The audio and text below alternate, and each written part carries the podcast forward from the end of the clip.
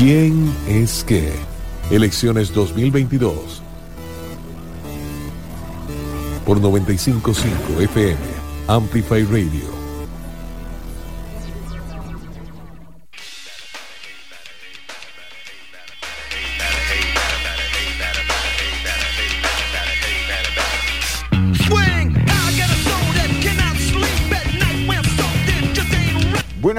Bienvenidas y bienvenidos a este encuentro con la actualidad electoral. Empezamos con eh, esta versión de Sumergidos en la última semana y emergentes también. Algunas eh, sorpresas nos trajeron eh, los debates, por supuesto, abundan, abundan sin lugar a duda los clips que vamos a tener eh, a lo largo del programa de hoy, porque bueno, generaron contenido las candidatas y los candidatos eh, a la presidencia de la República, como dejar de lado, por ejemplo, el de don eh, Rodrigo Chávez, ¿no? Una de... de conectividad con enjambres satelitales.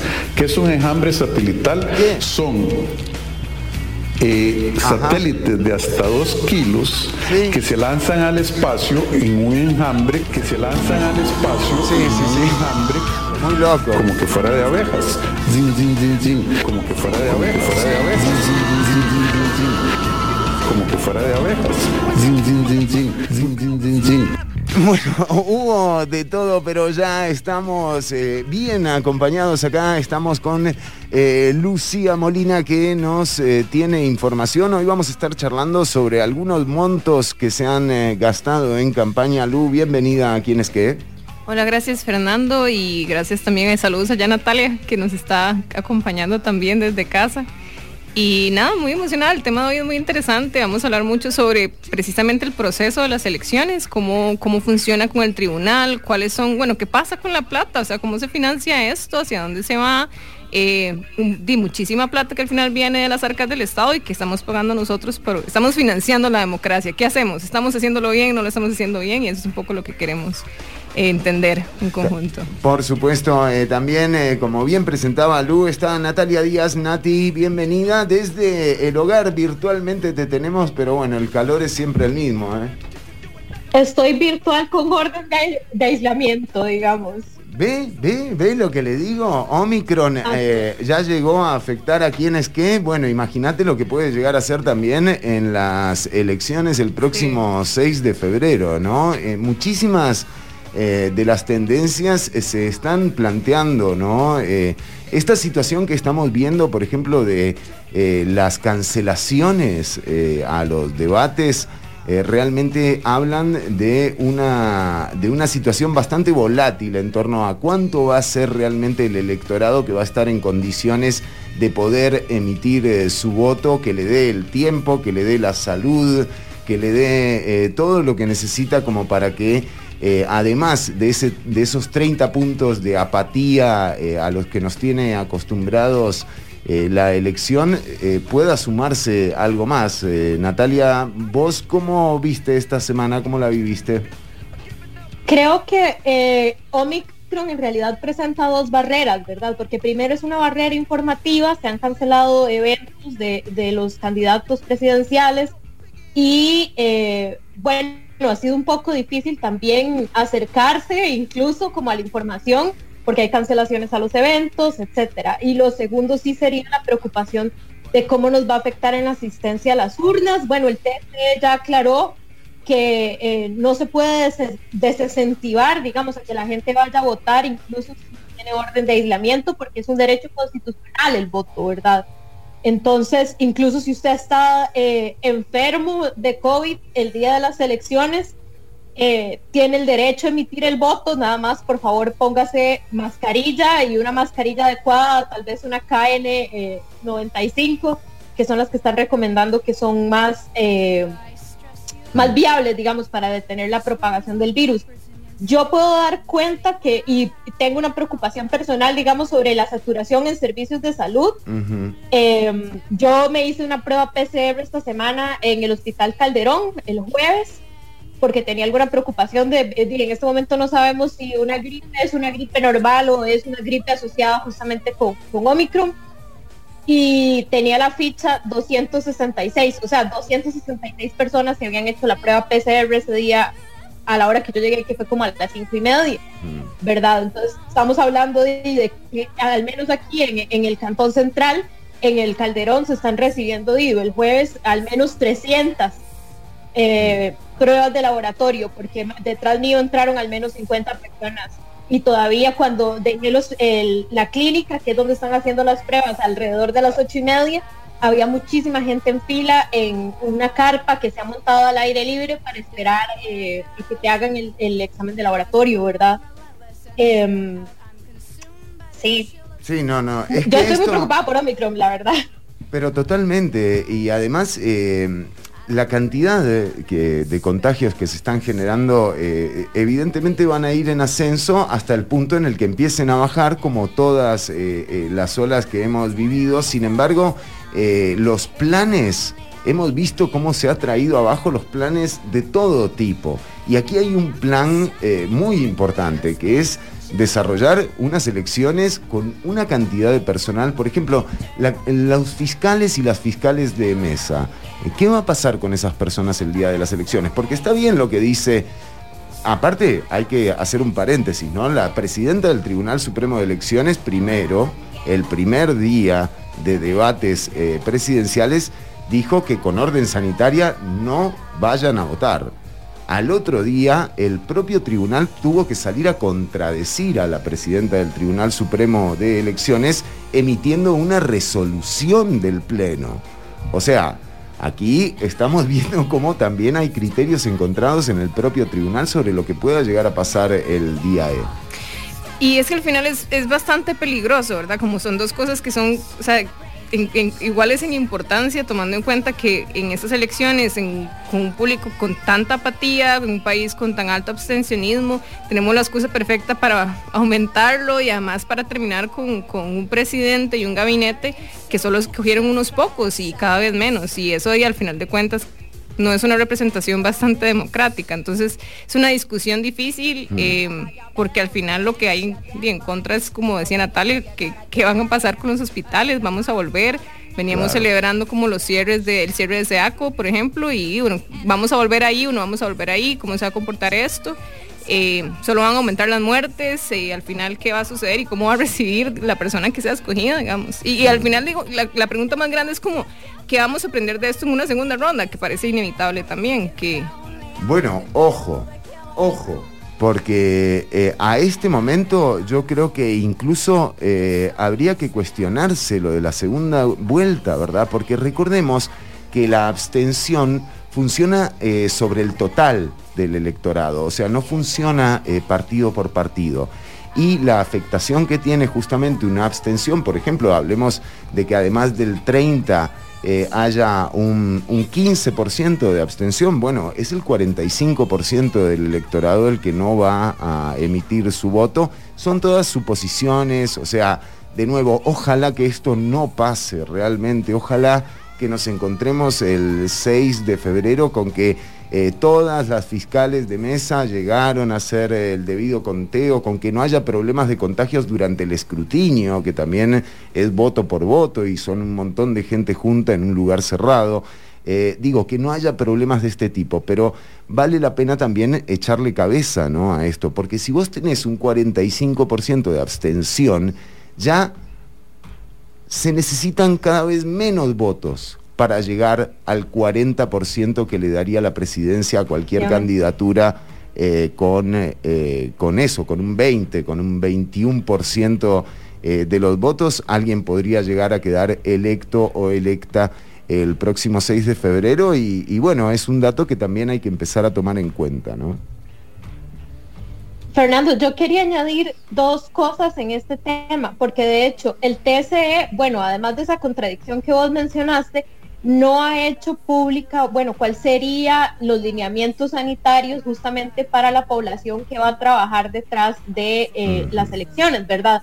O sea, estaría el Ministerio de Salud realizando pruebas eh, PCR a todas estas personas que van a ser fiscales de mesa, que van a estar ayudando, Recordemos que se involucra mucha gente de partidos y que siempre hay puestos afuera de los centros de votación con gente representante del, de los bloques políticos, eso igual se va a mantener, todavía no lo sabemos.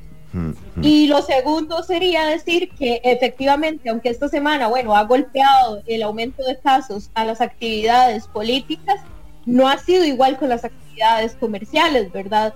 Y bueno, en ese sentido yo puedo comentar que de nuevo, por la cercanía que tengo al Calderón Guardia y a los comercios que rondan el circuito de fiesta de la California, ha sido muy desconcertante oír de forma simultánea, ¿verdad? Los bares completamente abiertos, al menos hasta las 10 de la noche, que es donde eh, pusieron el límite de la restricción otra vez en, esta semana, mm. pero oyendo toda la gente que sigue llegando, gente que sigue llegando sin mascarilla a estos, a estos comercios de fiesta y al mismo tiempo estar escuchando las ambulancias que arriban al Calderón Guardia, ¿verdad? Entonces pues ahí hay como un choque de nuevo de contradicciones en las que las medidas de, no son iguales para todo el mundo, ¿verdad? Este, entonces, tenemos contagios que siguen reproduciéndose porque no hemos querido aplicar ninguna medida, por lo menos al sistema laboral, ¿verdad? Algunos trabajos, pues individualmente toman sus medidas de mandar a sus trabajadores a hacer teletrabajo, pero sabemos que no todas las personas trabajadoras pueden tener acceso a esas condiciones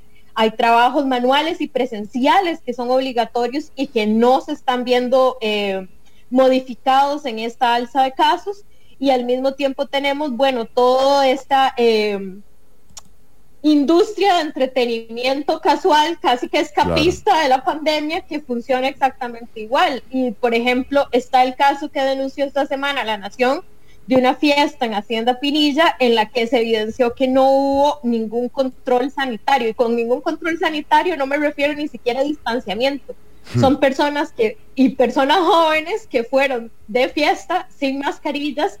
Y bueno, sí, o sea, creo que todo el mundo está muy agotado de, tener estos distanciamientos y de tener tanto cuidado en la pandemia, pero al mismo tiempo preocupa mucho que estamos también cayendo en proteger esos espacios escapistas que justamente serían eh, un caldo de cultivo para el virus.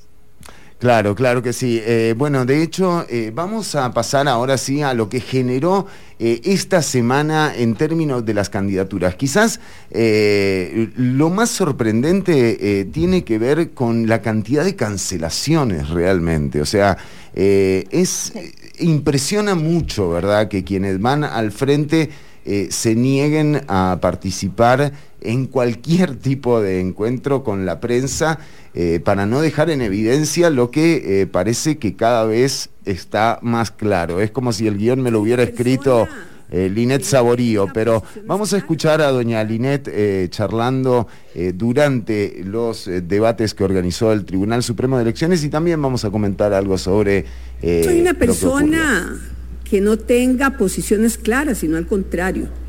Lo que pasa es que en ocasiones, y de eso sí visto mucho,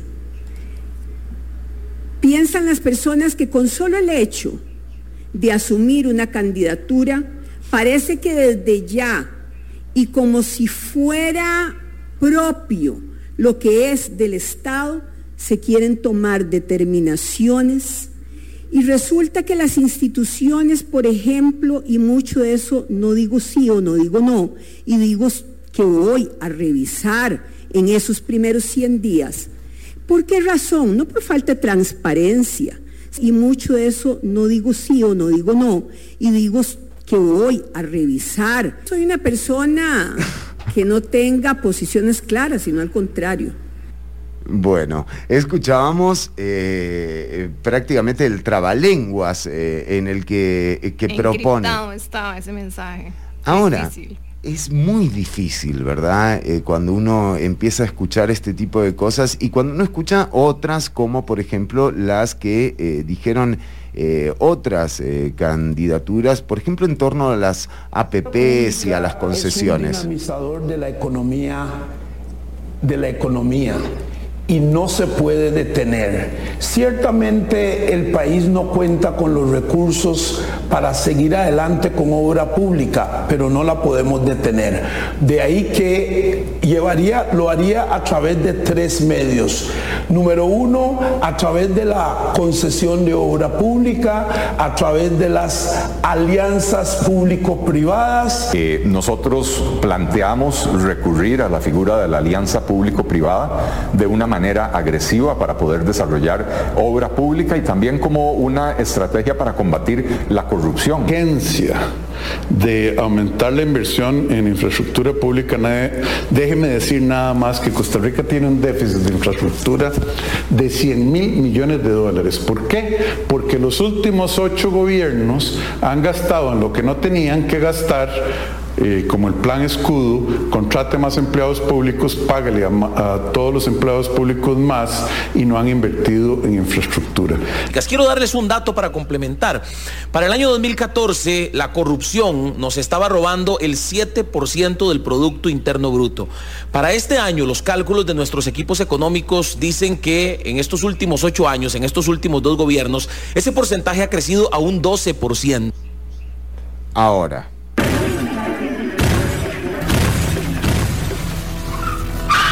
Claro, ¿qué, ¿qué, es lo que uno puede percibir de todo esto? ¿no? Eh, realmente no hay quien contraste.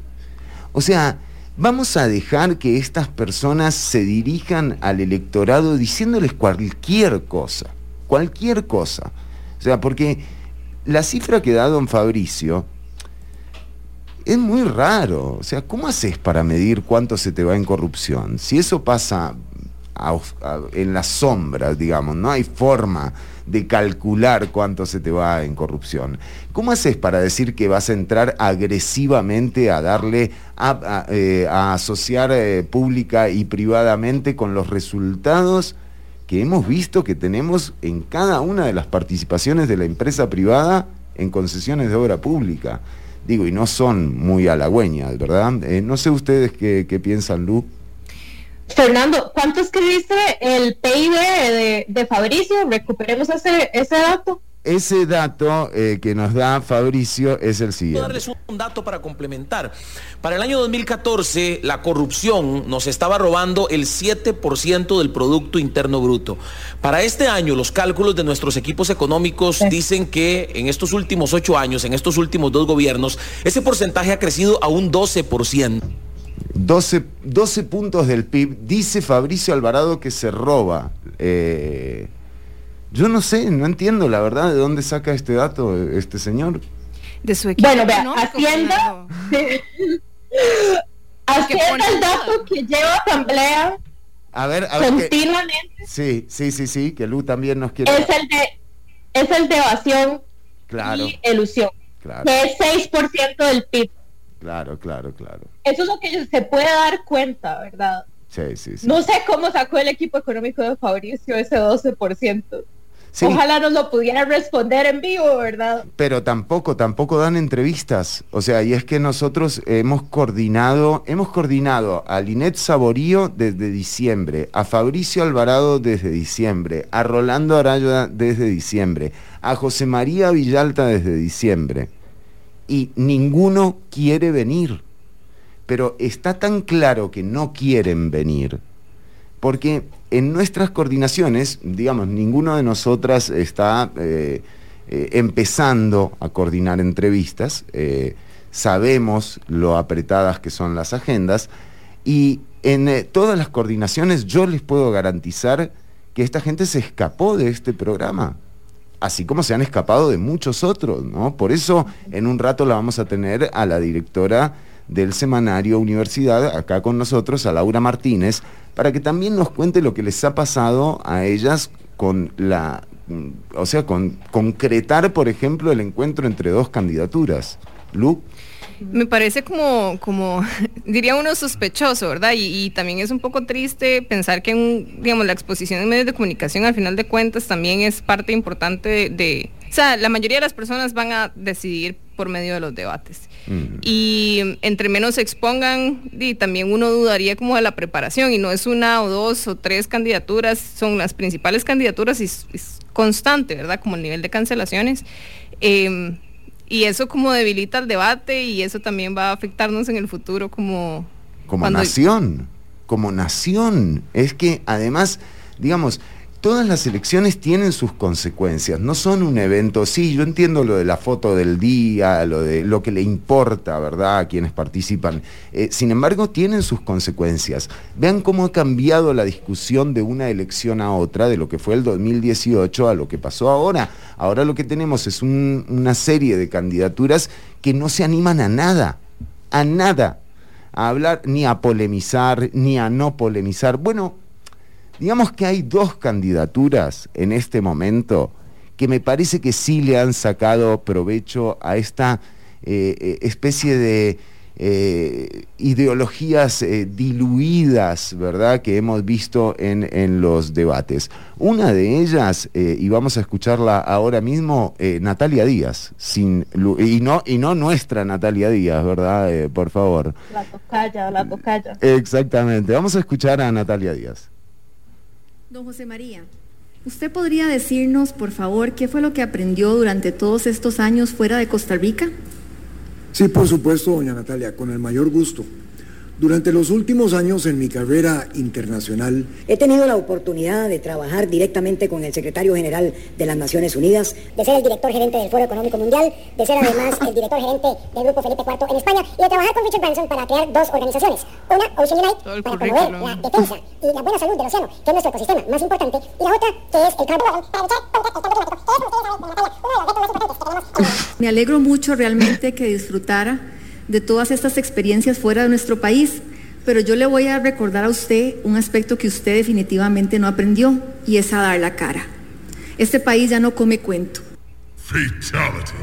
Sí, no duda, o sea, digamos, eh, realmente eh, Oscar Campos también hay que reconocerle eh, que además de agregarle humor a, a, la campaña, pero son gente que va, o sea, van a los debates, están ahí hablándole a su electorado. Y en el caso particular de Natalia Díaz, honestamente, honestamente ella dice, no, no, no, aquí hay que quitarle peso al sector empresarial, a partir de ahí es donde está basada mi gestión, vamos a reducir el Estado. Eh, tiene una idea muy clara, ¿no? O sea, no, no te anda con vueltas. No, es... Y al ah. final son esas, digamos, hay 25 partidos, digamos, y es, es, muy difícil ver que sean las principales candidaturas las que menos activen los debates y menos aporten a la discusión y que finalmente sean los que las, esas pequeñas candidaturas, digámosle de esa manera, aunque no necesariamente, son las que van a ser más excluidas en cada vez más cerca de las elecciones. O sea, ellos van a recibir menos exposición. Es, es, bastante injusto de alguna manera u otra que estén poniendo como manos al fuego por activar la discusión política que necesitamos para elegir un candidato y que a final de cuentas el electorado que cada vez más tarde escoge a, su candidato no pueda exponerse eh, activamente a esas discusiones. Bueno, y otro de los candidatos que La Fiscalía fue muy diligente para meter preso a Carlos Andrés Pérez, acusado falsamente de terrorista en la huelga del 2018, pero mm. nunca fue capaz ni siquiera de llamar a indagar a José María Figueres, que hoy debería estar preso y condenado. Bueno, eh, creo que es la otra candidatura que se mostró eh, sin tapujos, ¿verdad?, frente al electorado, Nati. Yo creo que es muy importante que hayamos visto una especie de control político en los debates, ¿verdad? Eh, entre las mismas candidaturas. Creo que más bien esa experiencia diluye un poco lo que nos ha faltado y son propuestas. O sea, yo todavía no tengo claro qué representa cada una de las 25 caras que están en la papeleta, ¿verdad?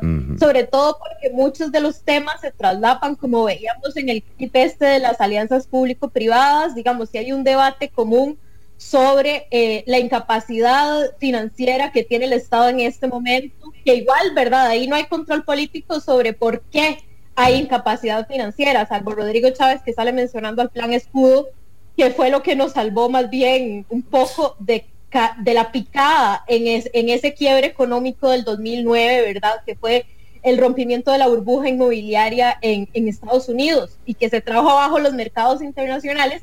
Y bueno, Costa Rica respondió en ese momento eh, con, con, guía de la administración Arias Sánchez hacia protección del eh, gobierno público. Yo quería recuperar información más bien de diciembre, también mencionando, ¿verdad?, los canales por los cuales está informando a la gente en estas, en estas elecciones que ellos decían que 55% del electorado, bueno, está eh, informándose vía televisión.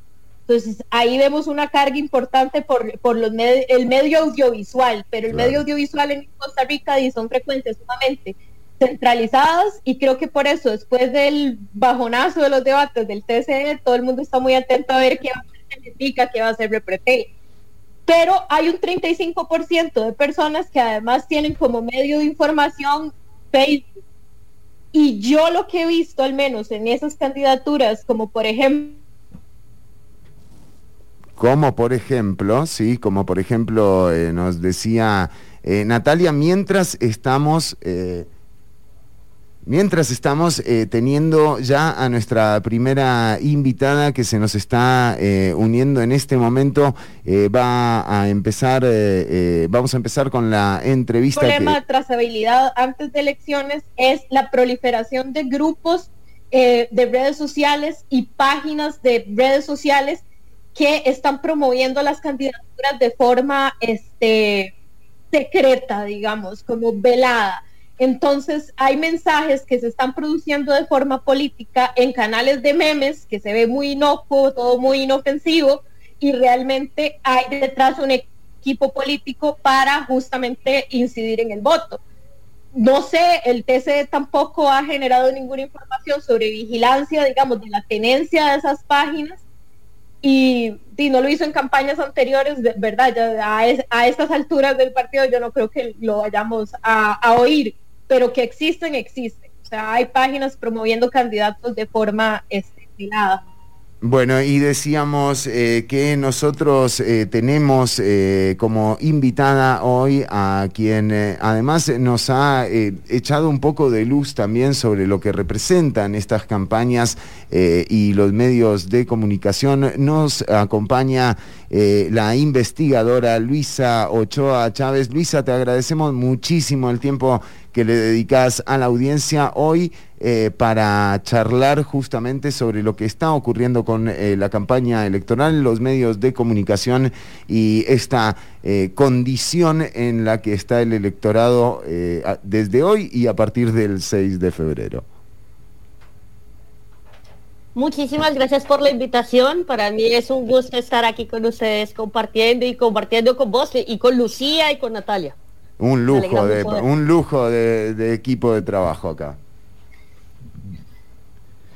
Luisa, eh, queríamos, eh, queríamos saber eh, de parte tuya, bueno, ¿qué has logrado percibir desde, desde tus campos de investigación de cómo se ha venido desarrollando sobre todo la comunicación en campaña? ¿Qué nos podrías resaltar?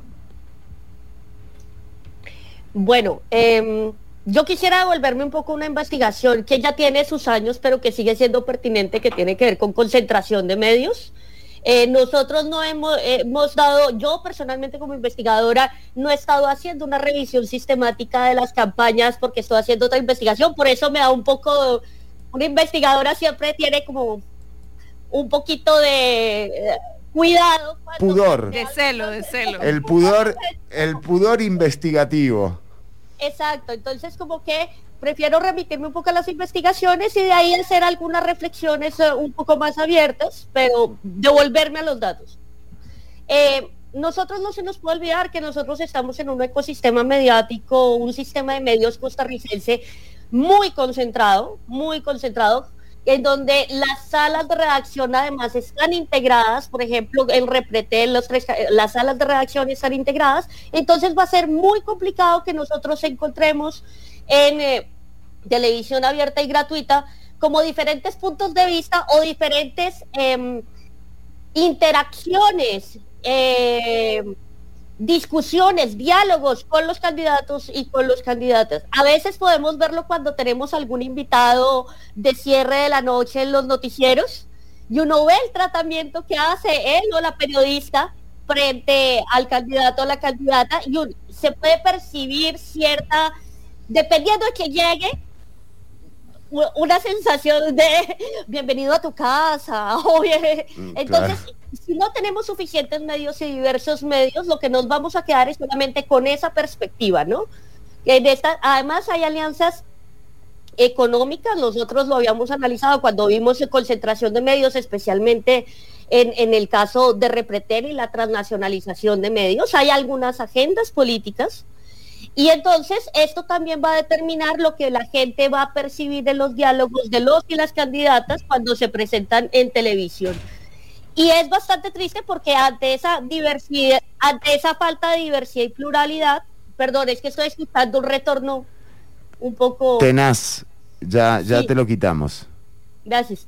Em, entonces, es muy difícil para las personas tomar decisiones si no puede tener los diferentes puntos de vista eh, y diferentes interpretaciones de lo que están dando. No se nos olvide que el lugar de la comunicación, comunicadoras y comunicadores, es un lugar de mediación, de interpretación, de traducción de los datos. Muchas veces se nos presentan los planes de gobierno o algunas ideas, ¿cierto? Y a la gente que está en el, en el ejercicio periodístico le toca hacer esta traducción, ¿no?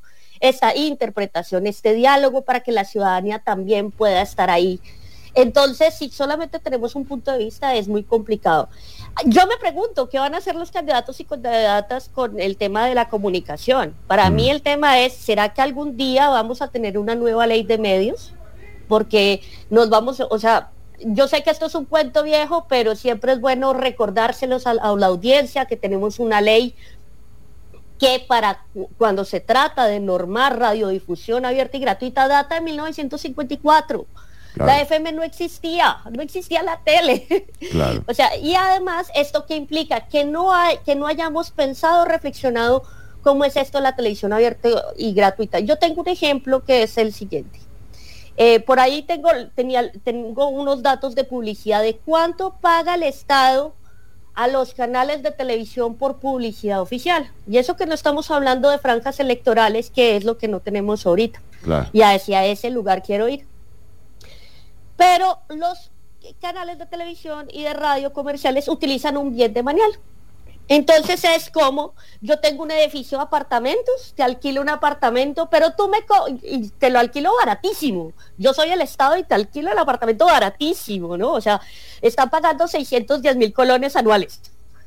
Pero por un minuto de televisión, es decir, después la persona me alquila el baño por 2 millones de colones un minuto aquí hay un desfase, ¿no? O sea, ¿cómo, el, cómo los canales privados le pueden cobrar al Estado por un minuto en Prime dos millones de colones y pagan 610 mil anuales? Entonces, cuando nosotros quisiéramos escuchar más los debates, no solamente la elección de la redacción de un canal comercial y es yo traigo a fulanito o yo traigo a fulanito, sino cuando uno quiere escuchar el amplio debate, no hay espacio. Y hay que pagarlo. Al gobierno tendría que pagarlo para un ejercicio democrático.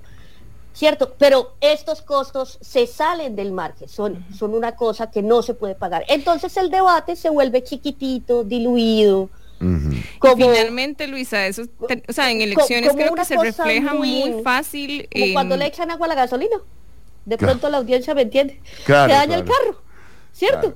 En eso terminan los debates porque se terminan siendo diluidos porque además son muy pocos. Creo que por ahí, no sé si me enredé mucho en los datos. No, no, no, para nada. Precisamente esta conversación que estamos teniendo se refleja muy fácilmente en los datos que tenemos de, de, gasto de propaganda, ¿verdad? En elecciones, que yo creo que eh, y al final de cuentas el destino y como decía Natalia, la gente ve televisión, los candidatos saben que la gente todavía ve televisión en eh, y para las elecciones pasadas fueron 2.600 millones de, colones, ¿verdad? Los que se destinaron solamente en propaganda en televisión de un total general que se gastó de 6.000, de más arriba de 6.000 millones en propaganda. Eh, se come gran parte de esa deuda pública y eh, siguen concentrando, siguen amasando eh, dinero y siguen sin retornar al Estado. Entonces tampoco, y, el papel vuelve como un ciclo vicioso, ¿verdad? Porque, eh, por ejemplo, esas, este tipo las franjas electorales es una discusión vieja también, ley de medios es una discusión vieja también. ¿Qué es lo que pasa con estas discusiones? Que los grandes eh, canales, que son los que deberían precisamente exponer estas propuestas, no, no están interesados y con justa razón, si lo pensamos en términos financieros, ellos reciben una gran retribución económica del Estado de, esa concentración eh, y la gente no está no expuesta a la necesidad, incluso las reformas que impulsa el tribunal para poder detener esta concentración de ganancias por medio de las elecciones y por medio como de, de las leyes como absurdas que todavía tenemos en este país. Bueno, y para entrar al tema que nos decía eh, Luisa también, eh, vamos a hablar justamente de ese proyecto de ley que también de alguna forma motivó a quienes que a, hacerlo en torno a ese proyecto de ley presentado por el Tribunal Supremo de Elecciones. El proyecto de ley 18.739 está en corriente legislativa desde el año 2013.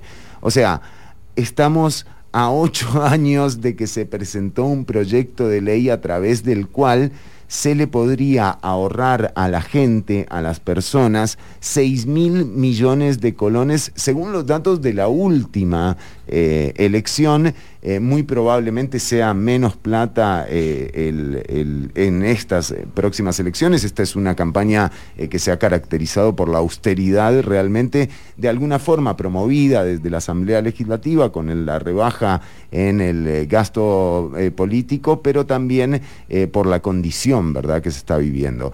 Ahora, el punto no es tanto esos 6 mil millones de colones, sino esto que ocurre con las campañas electorales que pasan a ser el primer evento de corrupción en la vida pública de cualquier político, porque cualquier político necesita pauta para darse a conocer, necesita espacios para darse a conocer. Y resulta que si no los pagan, no los tienen. Entonces, ¿qué es lo que ocurre? Esto que, se plantea como una donación por parte del de, eh, capital privado, en realidad no es una donación. Es la compra de la voluntad en la agenda política que va a tener esa persona cuando llegue a ocupar un espacio de poder. Y esto se ve en la gestión realmente, ¿verdad? O sea, es, un problema serísimo el que hay. Precisamente y parte también de, ese proyecto de ley y el tribunal ha sido clarísimo desde, desde que lo impulsó, de que inició como el ingreso en la Asamblea es que eh, el sistema de financiamiento de certificados de sesión, que es un sistema de financiamiento difícil de comprender, difícil de traducir, eh, lo ha calificado como perverso. Yo creo que no hay una palabra como más difícil, o sea, escuchar al tribunal en repetidas ocasiones decir, este sistema de financiamiento de partidos políticos es perverso, eh, necesita ser abolido y que simplemente el proyecto siga pasando manos, que no se mueva, habla mucho sobre, bueno, quiénes está beneficiando el hecho de que esto no cambie y, qué tan problemático es y cuestionarse también eh, por qué, o sea, por qué es que no podemos tener un, sistema más democrático que sí impulse nuevos nuevas, eh, partidos políticos con nuevas ideas como las que estamos escuchando como en los últimos debates. Eh, hay muchísimos datos interesantes, a final de cuentas, eh, creo que la discusión se resume en que el sistema de financiamiento que tenemos ahorita beneficia precisamente a los medios de comunicación, y a dos grandes bancos privados en Costa Rica, que serían BCT y Promérica, ni siquiera beneficia a los partidos, y creo que eso es importante dejarlo claro, Em, en esta explicación los partidos no ven un 5 con este sistema de, financiamiento. Entra y sale a los bancos, entra y pasa a los medios de comunicación, ellos no ven un 5 y eso también impide como el crecimiento como independiente de estos partidos y también compromete, como decía usted, Fernando, cuál va a ser su gestión, quién, quién está comprando, si, si no les llega la plata en ese sistema, ¿verdad? Que es un sistema de alto riesgo, si no les llega la plata, ¿cómo es que van a cobrarlo? ¿Con qué tipo de favores? Ese, ese compromiso que queda es el que a veces, muchas veces no, no podemos ver y queda muy debajo de la mesa. Natalia tiene también un comentario y vamos con Luisa, por supuesto. Sí, yo quería primero comentar sobre eh, más bien la, la contribución en efectivo, que también es algo que está completamente opaco y que no tiene trazabilidad de parte del TSE, ¿verdad? O sea, hay un registro de donaciones que efectivamente solo tiene que llevar el TSE, pero muchas veces, y yo creo que yo lo comentaba en el programa de la vez pasada, Natalia Díaz puso el dinero y sale su nombre en la lista y no necesariamente el dinero que yo llevé a esa contribución es mío, ¿verdad? O sea, hubo personas detrás dando el dinero en efectivo. Entonces, recordar dos casos muy puntuales a partir de esto y bueno, las donaciones de dinero recibidas por el Partido Restauración Nacional en el 2018 que hubo de hecho de denuncias en, medios de comunicación sobre las bolsas de dinero que se recuperaban de algunos de los eventos políticos, ¿verdad?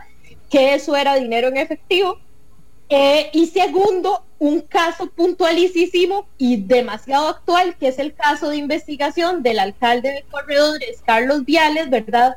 Que ahorita justamente enfrenta una investigación eh, por su relación en algunas inversiones públicas que se hicieron dentro de un territorio privado ligado a un presunto narcotraficante, uno, y dos, bueno, porque precisamente en esa ignorancia que tenemos de quién dona realmente dinero en efectivo, no sabemos si este mismo presunto narcotraficante, conocido como este...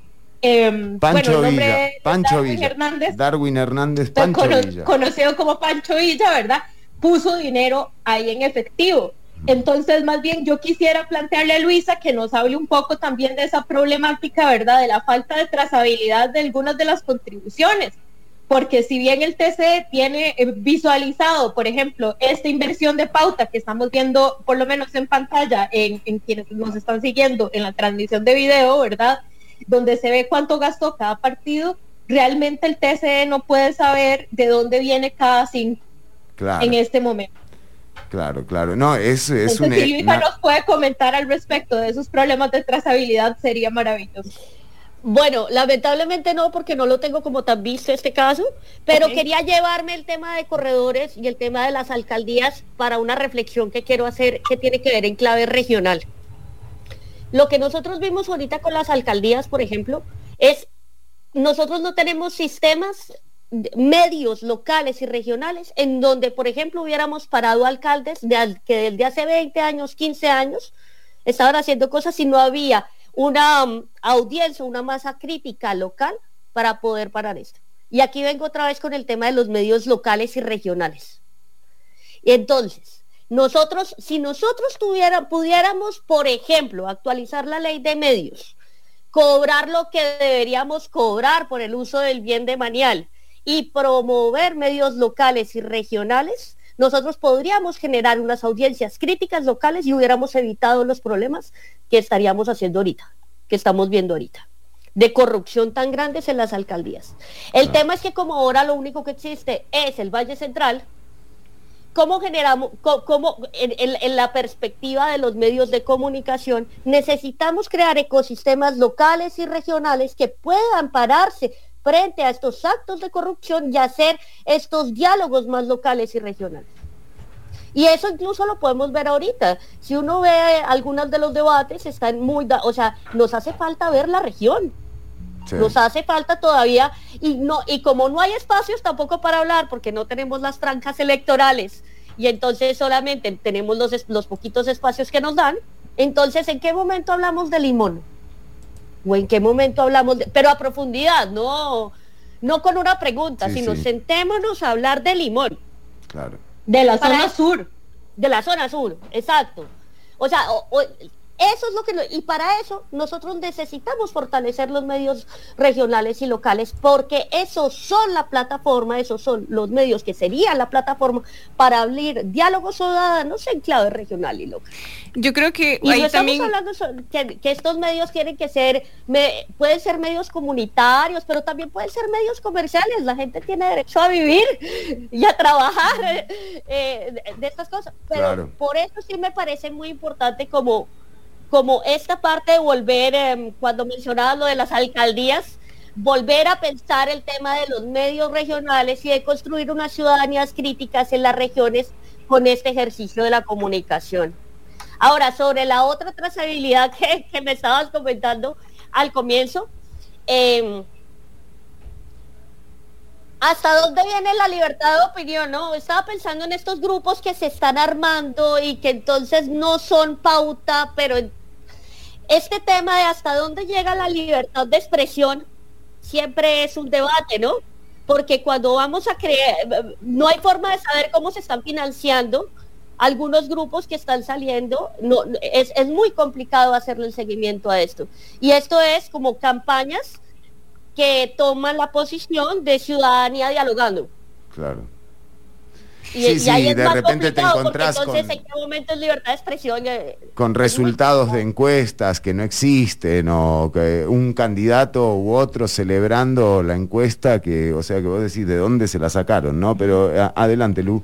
Hay dos cosas que, que, que me parecen importantes recuperar sobre la pregunta Natalia, precisamente sobre el efectivo. Bueno, el tribunal también ha dicho públicamente que ellos han visto movimientos de dineros en efectivos, que son, o sea, que no tienen las posibilidades de, eso ellos no tienen las posibilidades como la fiscalía de, interferir, o sea, interferir llamadas. O sea, muchas veces es el único método para entender qué es lo que está sucediendo con eh, estas relaciones de poder, eh, poderes económicos, eh, pero además está un poco atrasado como el nivel de trazabilidad. Por ejemplo, hasta el año pasado podemos empezamos a saber o empezamos a registrar que una donación sea efectiva o que sea una transferencia. Eso, eso es hasta el año pasado. Antes de eso no podíamos saber si había sido en efectivo o no había sido en efectivo. Em, y como segundo, con medios de comunicación también es muy interesante eh, que este sistema de, estafa piramidal que tenemos, que se llama certificados de sesión, que, es bastante complicado, también afecta a los medios de comunicación locales de una manera u otra. Em, si ustedes ven la colocación de certificados de sesión, em, de las últimas elecciones, hay muchísimos también en medios locales, pero hay muchísimos que no podemos ver porque nunca cobran valor. ¿Qué sucede? Que los certificados de sesión, que son un papelito que no significan nada, es como una inversión, también pueden ser un medio de pago para publicidad. Y muchas veces, como decía Luisa, bueno, esta gente tiene que ganarse la vida de una manera u otra. Y si, un, si le colocamos, ¿verdad? Eh, a este medio el limón, eh, cinco certificados de sesión eh, que puede que cobren valor o pueden que no cobren de valor, pero dependen de si el partido logra el 4%, no logra el 4%, ¿verdad? Em, muchas veces se van por dentro. Entonces ellos no saben muy bien qué significa el papelito, al final de cuentas no cobra valor, no cobraron ninguna publicidad porque ese partido no cobró deuda pública, aunque hay otros partidos como del PAC, creo que el Republicano Social Cristiano coloca muchísimos certificados de sesión en medios de comunicación locales. Eh, que día final de cuentas también compromete no compromete. Ese certificado de sesión depende de que ese partido de una manera u otra logre curules, logre algún tipo de apoyo, logre votos eh, y está comprometido ese pago en el medio de comunicación a ese éxito de ese partido. Es un sistema muy complicado, es un sistema que eh, no nos está beneficiando en ningún sentido, pero en particular yo creo que los medios de comunicación locales están saliendo por dentro porque los, partidos no tienen plata para pagar y sí, están liberando papelitos que no significan absolutamente nada.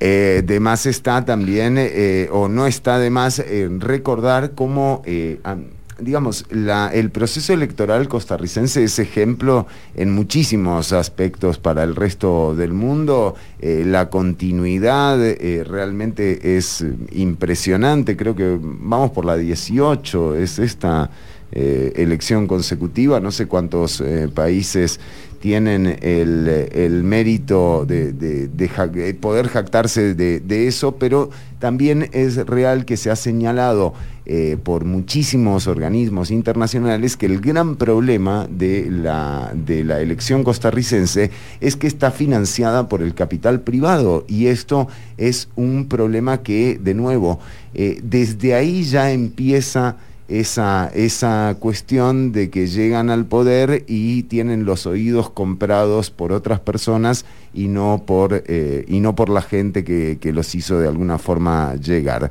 Eh, Nati, adelante, que ya estamos por eh, separarnos unos minutitos, pero ya volvemos con muchísimo más. ¿Quién es qué? Adelante, Natalia Díaz. Ok, tengo dos comentarios y retomando cosas que dijo Luisa. Una de esas es la aparición de grupos, ¿verdad? Que se denominan como ciudadanos independientes, apolitizados. Pero, por ejemplo, eh, las últimas elecciones tuvieron este grupo de coalición por Costa Rica, que sí tenía gran financiamiento porque vimos pauta, vimos movimiento, volanteo, ¿verdad? Obviamente hay gente que hace este voluntariado en estas actividades, pero como no tienen que rendirle cuentas a nadie, entonces no sabemos cuántas personas están ahí, ¿verdad? No sabemos si había inversión.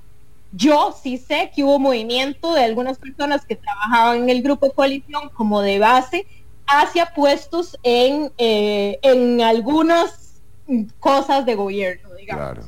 Y, ese, y eso es un hecho. Lo otro, retomando justamente de este eh, casamiento que al final las elecciones se vuelven este, de su propia economía, digamos, un negocio propio, a mí me preocupa también la visualización de medios locales y sus relaciones políticas. Porque, y lo he visto en muchísimos chats de, eh, yo estoy casi metida en todos los chats de grupos políticos, ¿verdad? Porque con una asamblea legislativa y además, bueno, me han metido en todos los chats que han habido, eh, se han podido generar para las elecciones del 2022 entonces, tengo una anécdota incluso en el grupo de Linet Saborío, que hace unos meses un, medio local, creo que era de Guanacaste, preguntaba cuánto pagaba Linet Saborío por hacer una aparición en su medio local. Y la asesora de prensa de Linet rechazó que justamente eso se hiciera, porque obviamente eso no es una práctica ni ética ni legal. Pero eh, también sé que hay medios locales en la zona sur que mm, tal vez no hacen esto, pero sí tienen financiamiento de partidos. Y eso también se ve en las dinámicas de cómo participan en los grupos de prensa en, las que, en los que uno como periodista está, ¿verdad? Sí, sí. Porque eh, apoyan candidatos, les ponen porras, les mandan bendiciones, ¿verdad? Entonces también esa politización de medios locales creo que me gustaría que Luisa la retomara porque tiene que ver con la concentración de medios también. Sí, y es bastante complicado porque tenemos un sistema de medios locales y regionales como, que trabaja muy con las uñas y que, eh, y que, y que en algunos momentos está, o sea, tenemos algunos grandes medios locales, y, o sea, Canal 14, en, San Carlos es como el canal. sí, así como tenemos, hay muchos que son la mayoría que son muy pequeños que también están muy anclados en las lógicas culturales, eh, que es que es como una, una cultura de la política y una política de la cultura, una cosa rara, porque cuando uno llega allá a lo local, em, el San Carlos llevaba 20 años un personaje. O sea, ya estaba demasiado todo amarrado en estos pueblos. Ahora imputado. El personaje imputado. Penalmente investigado. Y lo que pasa es que, claro, o sea, todo está montado en un sistema clientelar que tiene muchos años, en donde todo ya está... Es, eh, llegar a desatar estos nudos es muy complicado y muy complejo. O sea, yo no quiero eh, demonizar a los medios locales y regionales que están viendo a ver cómo, cómo, cómo, cómo llenan, cómo consiguen la plática, pero sí lo que me, lo que me preocupa es esto que vos planteas, es, es cómo planteamos que, sea diverso, que si invitan a fulanito, también inviten a fulanita. Que, o sea, que, inviten a toda esa diversidad de voces y creo que para eso sí vamos a tener que trabajar un poco más de formación, un poco más de pensar cómo debería ser un modelo de televisión local o regional o los medios locales y regionales, porque si no lo que vamos a hacer es repetir las prácticas valles centralistas que sí están muy dadas a, las figuras, ¿no? Ya, ya, ya bienvenido el señor a la casa. Claramente. Era un poco, que era un poco esto, pero, pero no es fácil y creo que tiene que ver con, primero, que dejen de trabajar con las uñas. Es decir, si el Estado puede fortalecer medios locales y regionales, ellos van a estar menos vulnerables a caer en esto que están señalando de venga a ver cuánto y segundo, es, es, un trabajo de fortalecerlos, de que ellos sepan que están construyendo una ciudadanía local y regional y que en sus manos también está que pasen o no estos procesos de corrupción como los que hemos visto en los últimos meses. O sea, ellos también son responsables de esto.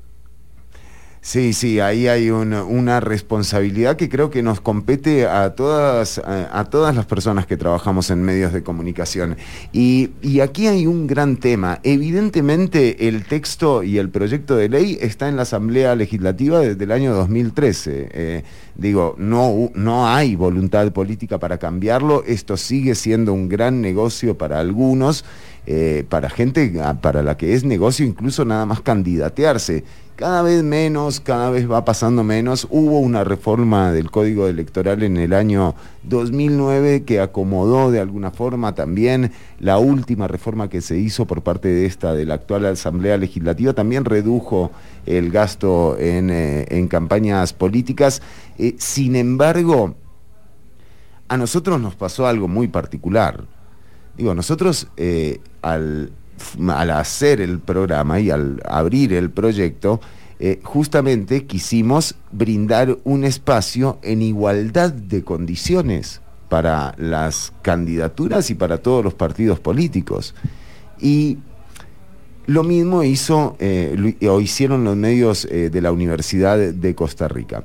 En nuestro caso particular, eh, a nosotros el Tribunal Supremo de Elecciones nos prohibió hacer este espacio en igualdad de condiciones, con lo cual realmente nos dejó, al menos a mí, totalmente perplejo porque no entiendo cómo es que eh, si hay una propuesta entre, en un acuerdo a través de, un, de una gestión, digamos, de hacer un programa de generar este espacio en igualdad de condiciones, cómo es que ni siquiera al tribunal le interesa eh, esto, porque imagínate, por ejemplo, que todos los medios de comunicación hicieran lo que hace eh, los medios de la Universidad de Costa Rica o quienes que se acabó. No hay nada más que, no hay nada más que discutir.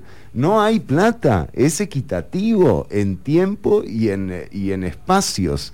Entonces, eh, a lo que voy es a que aquí están, está contaminado este proceso electoral eh, a punta de que también hay algunos a los que les conviene, evidentemente. Por eso también se defiende esta regulación que invita constantemente a que el primer evento corrupto que tiene un político en vida pública sea justamente ir a conseguir eh, pauta para, campaña electoral, que además la dan sin ningún tipo de ideología, o sea, apuestan como uno apuesta en un casino, digamos, o sea, no hay, eh, o sea, al de derecha, al de izquierda, al que va primero y al que va segundo, por igual.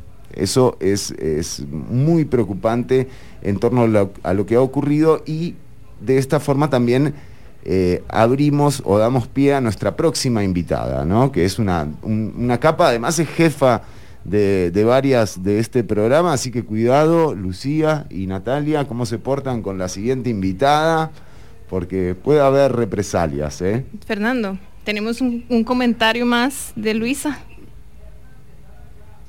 Eh, yo quería cerrar como con una reflexión. Primero, concentración de medios ¿Cuál va a ser el partido que no le va a tener miedo a hablar de una nueva ley de medios y de actualizar esto?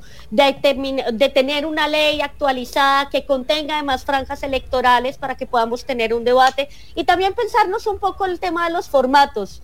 Eh, hace unos días veía un spot del partido Vamos que hacía una crítica a este tema de los formatos, de Sale el Sol, de una música en creciendo, ¿no? Y me preguntaba eso, ¿no? ¿Cómo, está, ¿Cómo es la política en términos de formatos? Entonces, estamos a, nuestras discusiones sobre quién va a ser el próximo presidente de este país es un meme. Claro. ¿Cuáles son el tipo de discusiones que estamos haciendo como ciudadanía y cómo estos espacios como las franjas electorales o los espacios de pauta nos permiten dar esta discusión?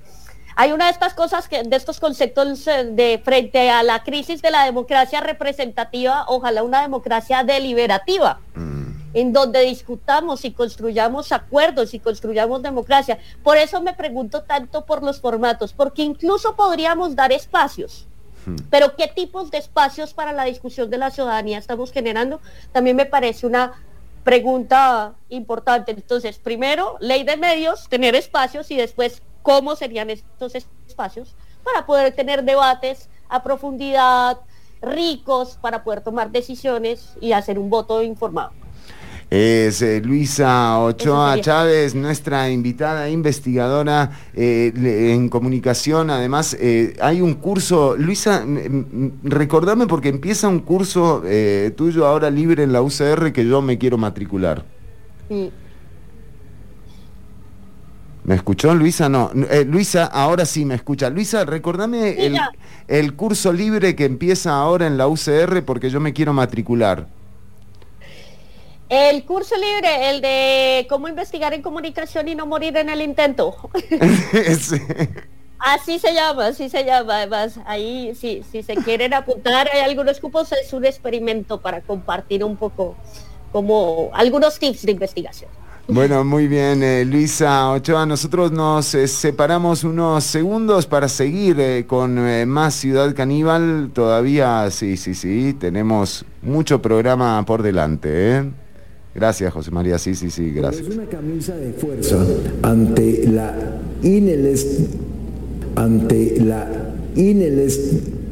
No, empiezo de nuevo. Bueno, empezamos de nuevo, quédate escuchando, estamos en vivo hasta las 12 mediodía, ya venimos con eh, más ¿Quién es que Estamos con Lucía Molina y con Natalia Díaz hasta las 12.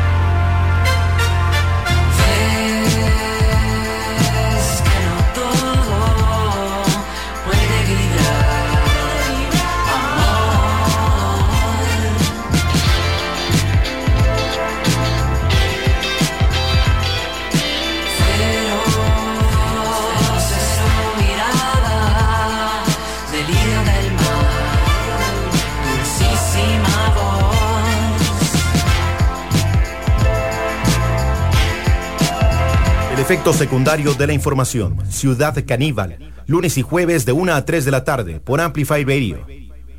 Hay menos formas de gobernar que candidaturas a la presidencia. Elecciones 2022. ¿Quién es qué? Domingos de 10 a 12 mediodía por 955 FM. Amplify Radio.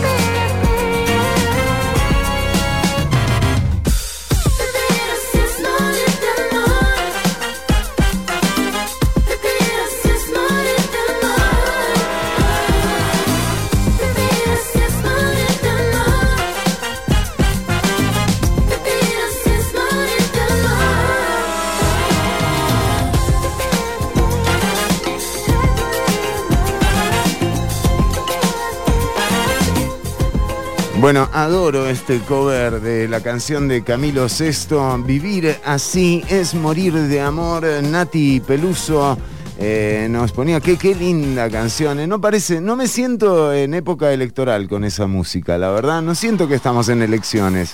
Me siento como Linet, como que no estamos en elecciones. Ya, ya Lineal siente que está en elecciones porque sabemos que está siendo capacitada y ahorita va a entrar en calor y vamos a verla volver y bueno, hay que ver qué vamos a encontrar, cómo, cómo resultan. La ¿Qué- nueva Linet. La nueva Linet. Exactamente, sí, sí, una nueva Linet que se, a mí también me dijeron, no me digan que a ustedes eh, también en, en los medios de la U les dijeron eso, que, la- que se estaba capacitando. Anda por ahí, digamos. Pero de ahí, a mí me lo pusieron así, literalmente, yo dije, wow, o sea, imagínate, va a llegar hecha, ¿no? O sea, Einstein seguro, cuando, cuando vuelva te resuelve todo eh, en una frase, o al menos, no sé, que le pongan un traductor, ¿no? Para entender algo de lo que dice, porque a mí me cuesta un poco eh, sacar alguna idea concreta de Linet Saborío, pero bueno, veremos, veremos, a ver qué, qué tal. Quizás también... Linet 2.0. Sí, sí, sí. ¿Y qué cambio se hará, no? O sea, vendrá... Habrá un... ex- viene con cambio de imagen también. Ojo, ¿eh? Una lineta así, pelo violeta y celeste, ¿cómo la ves? Así, re Eso pro, llama la atención. pro aborto, o sea, todo. Viene Linet, Linet, una nueva Linet. Es así, es lo que queremos eh, para, para ella y para ver si le entendemos algo de lo que nos dice. Pero por otro lado, eh, decíamos, hay un proyecto del Tribunal Supremo de Elecciones que está en corriente legislativa desde el año 2013.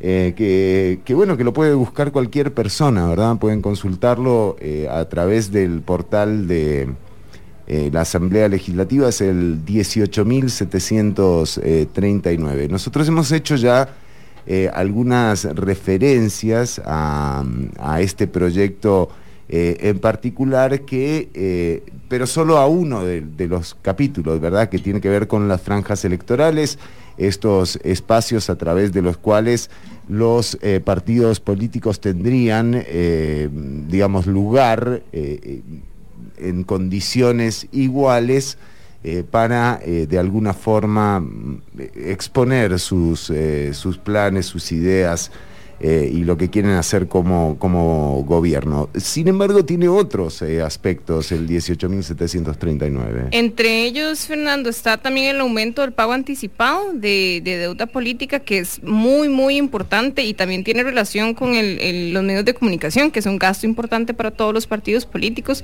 porque en este momento los partidos siempre empiezan la carrera en cero. No, digamos en cero como una exageración, pero muchos partidos políticos de verdad no tienen plata para nada. Y el financiamiento anticipado lo que hace de alguna manera u otra, y creo que es importante entender, entender el impacto, es que hace que las elecciones estén menos que los partidos estén menos incentivados a buscar financiamientos dudosa procedencia. O al menos ese es el argumento que ha puesto el tribunal. En este momento tengo el 15%, tengo entendido que es el, el financiamiento anticipado, ellos quieren aumentarlo para que tengan más capacidad financiera para eh, su exposición, para que puedan como también ayudar a sus votantes. Por ejemplo, el transporte, muchas veces el, el tribunal ha hablado como de garantizar transporte gratuito, porque Uy, qué muchas gran veces tema, Lu, qué es gran muy tema. importante. Porque eso tiene que ver con las políticas de transporte público. Claro. ¿Por qué en Costa Rica eh, el sector de los eh, autobuseros opera sin ni siquiera, bueno, ahora sí, algunos, la mayoría tienen los permisos, pero eh, incluso sin permiso de, concesión han operado durante años, bueno, porque les conviene muchísimo también a estas personas para trasladar eh, electoras y electores, perdón. No, no, totalmente. Es un gasto importante y eh, lo que ellos dicen es como, bueno, los partidos no- estamos tratando de quitarle en lo posible eh, la dependencia financiera a, a los partidos, digamos, y, y su manejo. Entonces el tribunal quiere manejar de alguna manera u otra que el transporte sea gratuito para que ellos no tengan que tampoco buscar dinero para financiarlo, porque muchas veces reportaban financiamiento de transporte que ellos decían, bueno, es que estamos ayudando al electorado a llegar a las urnas. Y bueno, eso por, ¿por qué no lo garantizamos como Estado? Si, si efectivamente eso nos va a garantizar más votos, va a fortalecer la democracia, debería ser de una manera u otra gratuito.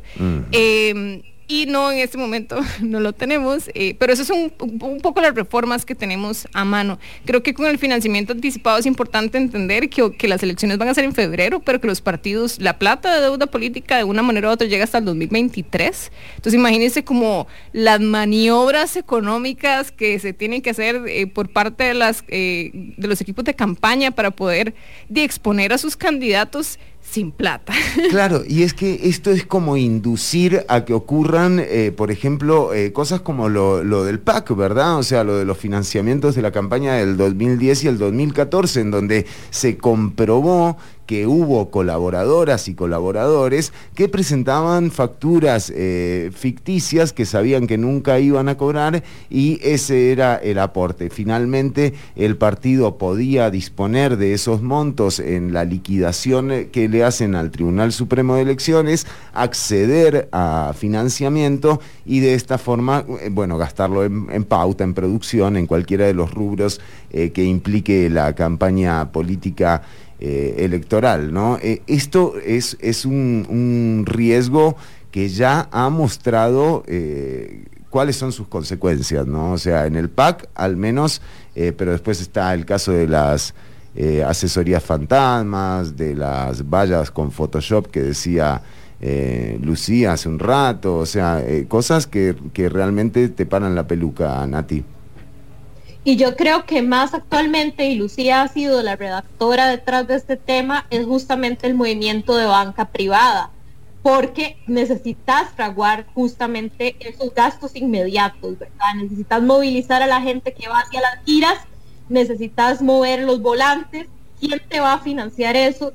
Ya sabemos que el adelanto de, de la deuda pública no es suficiente y que lo que vas a cobrar lo vas a cobrar hasta el año siguiente y basado en los números que, que recibas de votación, ¿verdad? Entonces también preocupa que al final el cálculo político para financiar campañas se vuelve un cálculo alrededor de la especulación de encuestas, se vuelve muy especulativo, ¿verdad? Porque entonces así es como se va moviendo el, el capital privado hacia poner plata en uno u otro partido si ves al candidato en primer lugar, mm, eso es una apuesta económica que podría ser este, beneficiosa, no solo por la retribución económica, sino lo que vos decías, Fernando, ¿verdad? O sea, esa relación negocio-política que hay entre los privados y los representantes populares.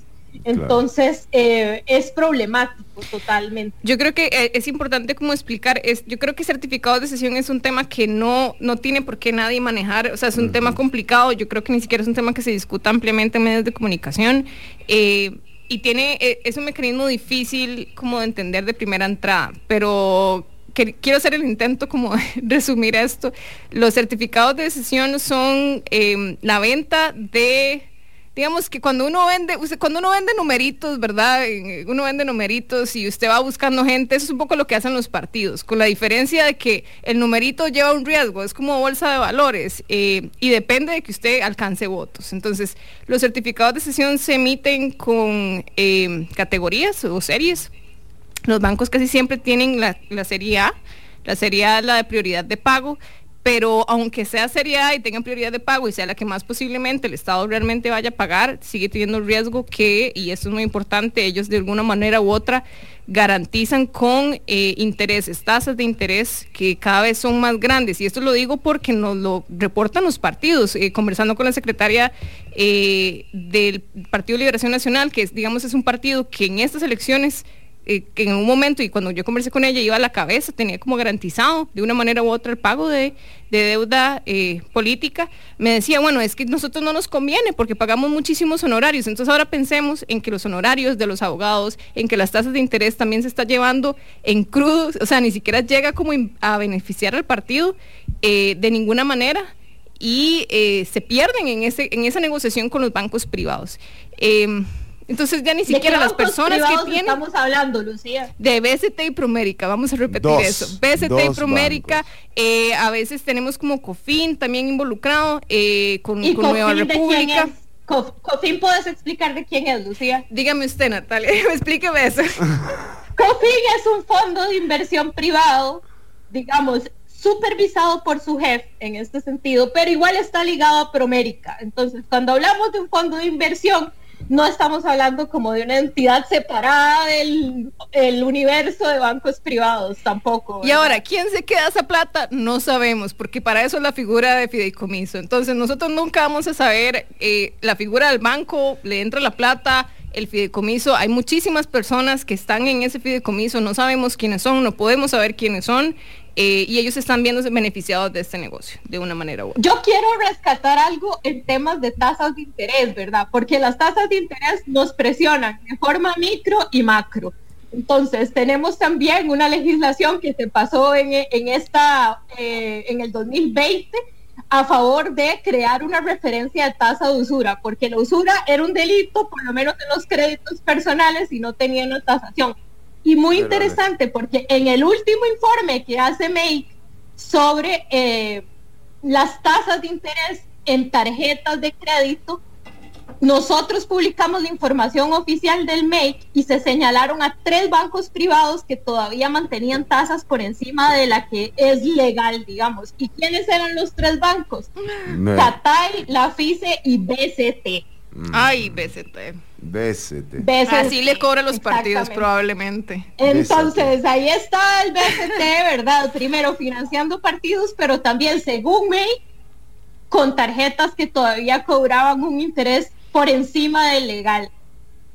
No, es eh, por eso, por eso, toda esta perversidad, de toda esta perversión que, se tiene también eh, es muy evidente que le está sirviendo a alguien. El proyecto de ley se encuentra en la corriente legislativa y, por ejemplo, en el caso de los certificados eh, de sesión, lo que plantea el proyecto es utilizar un 50%, o sea, hacerlo mixto, no dejar ese 15% ahí para que justamente no tengan que entrar en este juego en donde las campañas son financiadas por estas personas. Y después cuando uno se pregunta, bueno, ¿qué hacía eh, gente de AED o de Horizonte Positivo en el Consejo de Gobierno de la administración de Carlos Alvarado? o cómo eh, Carlos Cerdas y la señora Solís eh, obtuvieron todas las licitaciones que obtuvieron, cómo lograron pagarle a funcionarios medios o altos o a quienes hayan tenido que sobornar eh, para hacerse, por ejemplo, con contratos eh, de eh, mantenimiento y utilizarlos para el desarrollo de obra pública. ¿Cómo hicieron toda esa trama? Bueno, empieza aquí, empieza en el momento en el que estas personas, de nuevo, son las que les financian la carrera política a, estos señores y señoras que luego eh, nada, terminan o como el alcalde de Corredores o como el alcalde de San José o teniendo que ir tres veces por semana a una comisión legislativa a dar explicaciones como el ministro de Obras Públicas y Transportes, ¿no? O sea, realmente una Fernando. situación de pérdida de tiempo y de plata. Sí, adelante. Vos lo decías muy, muy bien al inicio del programa. Este es el minuto cero que es determinante, ¿verdad? Para cualquier mo- movimiento eh, de posible corrupción después de estos cuatro años.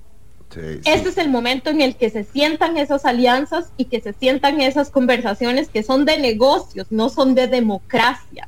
Claro, claro. Y ahora, ¿y de qué sirve toda esta información, no? Porque todo esto se lo estamos tirando a la audiencia, ¿no? La gente Sí. debe estar atajando esto.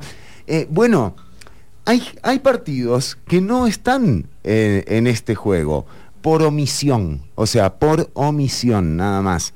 Pero hay, hay candidaturas de izquierda y de derecha que no han recibido ni un solo colón. Digo, este también debería ser un filtro para elegir por quién votar. Y lo digo sin, eh, sin la intención de inducir a nadie a nada. O sea, realmente hay en ambas propuestas, en una propuesta de un modelo de gestión estatista y en una propuesta de un modelo de gestión empresarial, hay candidaturas que no han recibido un colón. Atención, electoras y electores. Esa gente todavía no le han comprado el oído. Tal vez sea más fácil llegar eh, a que se gestione algo en favor de las personas una vez que los millones no sean los que definan la gestión política.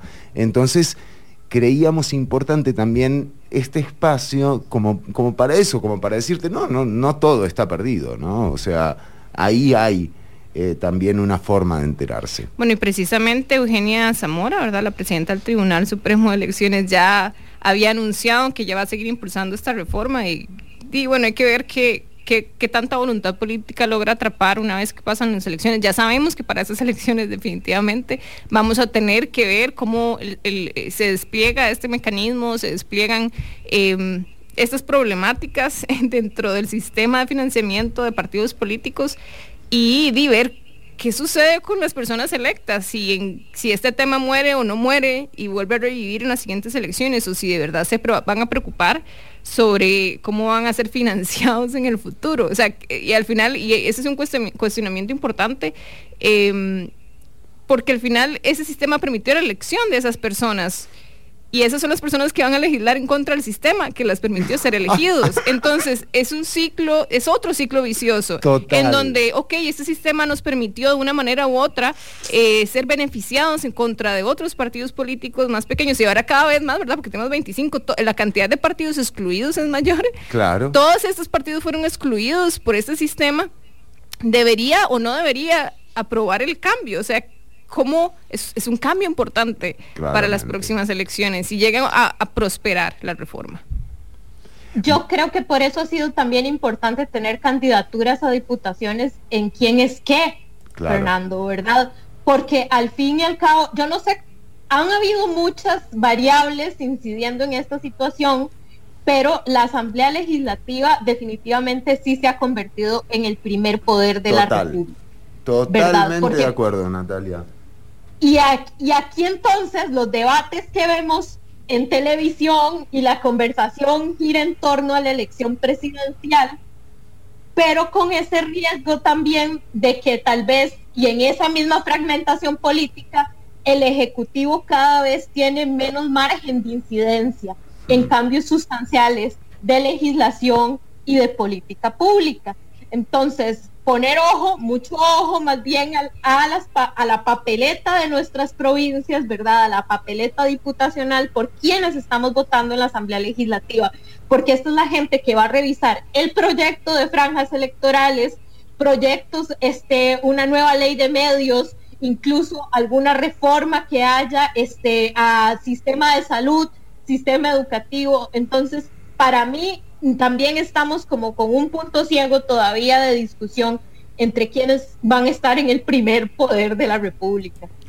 Sí, sí, eh, sin duda, y esos espacios tampoco se han generado. Bueno, hay algunas radios que sí han hecho eh, algunos eh, debates. eh, Discusiones más, sí. más Sí, totalmente. Y, además, de nuevo, todo lo que se discute eh, en, eh, y lo que queda para discutir. Porque es que si la Asamblea Legislativa actual, por ejemplo, no aprueba un presupuesto extraordinario en marzo, eh, va a haber que cerrar con AVI, va a haber que cerrar un montón de instituciones públicas.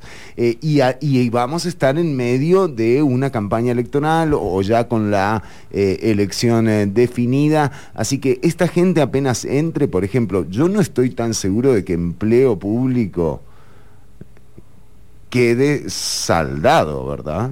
Mi lectura con empleo público, desde mis ojos de cobertura de Asamblea Legislativa es la siguiente. No va a estar antes de primera ronda. Es un cobro político muy alto para las grandes fracciones del Congreso. Y si es si en esta primera ronda llegáramos a elegir este presidencia, digamos, que efectivamente no tuviéramos que ir una segunda, en esos meses que quedan sí se salda empleo público, porque sí se están moviendo cosas a nivel político de negociaciones a favor de ese proyecto. Ahorita está de nuevo atrapado en sala constitucional con una segunda consulta, ¿verdad? Eh, que devuelve además al proyecto de nuevo a primer debate. Ha sido muy dudosos los votos, digamos, en esos primeros debates. No alcanzan los 38 que debería necesitar el proyecto para aprobarse en el segundo debate que todavía no ha tenido. Em, pero yo creo que ese es como el margen de, de- de negociación y de proyección que se está haciendo con el proyecto, ¿verdad? Todo depende de esa primera ronda. Ahora, esta semana vimos que el otro gran proyecto como de cambio fiscal, justamente que, que va a responder con ese acuerdo con el Fondo Monetario Internacional, es el de renta global dual. Y el, de, el proyecto de renta global dual sí tuvo, o sea, partió en dos a la comisión de hacendarios entre los diputados que estaban en la defensa del proyecto y quienes lo estaban atacando y quienes lo estaban defendiendo este a, a viento y marea, ¿verdad? O sea, ha sido el PAC y Liberación Nacional en realidad. Ellos han sido los voceros a favor de esa nueva legislación que lo que haría es incluso ampliar el piso, piso tributario para la renta, es decir, o sea, en, eh, salarios que tienen 680 ahorita que no pagan impuesto de renta entrarían a pagar ese tributo.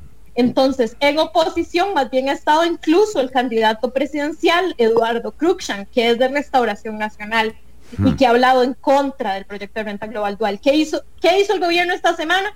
Lo retiró, ¿verdad? Como vio que la comisión estaba en Se ese caía, jaleo sí, sí, sí. tan terrible, midió políticamente y dijo, antes de que el proyecto termine archivado, que fue lo que le pasó al proyecto que, le, que exoneraba de renta al salario escolar en la Comisión de Jurídicos, archivó renta global dual. Y spoiler, renta global dual también exonera de renta, le quita la exoneración de renta al salario escolar de los empleados públicos.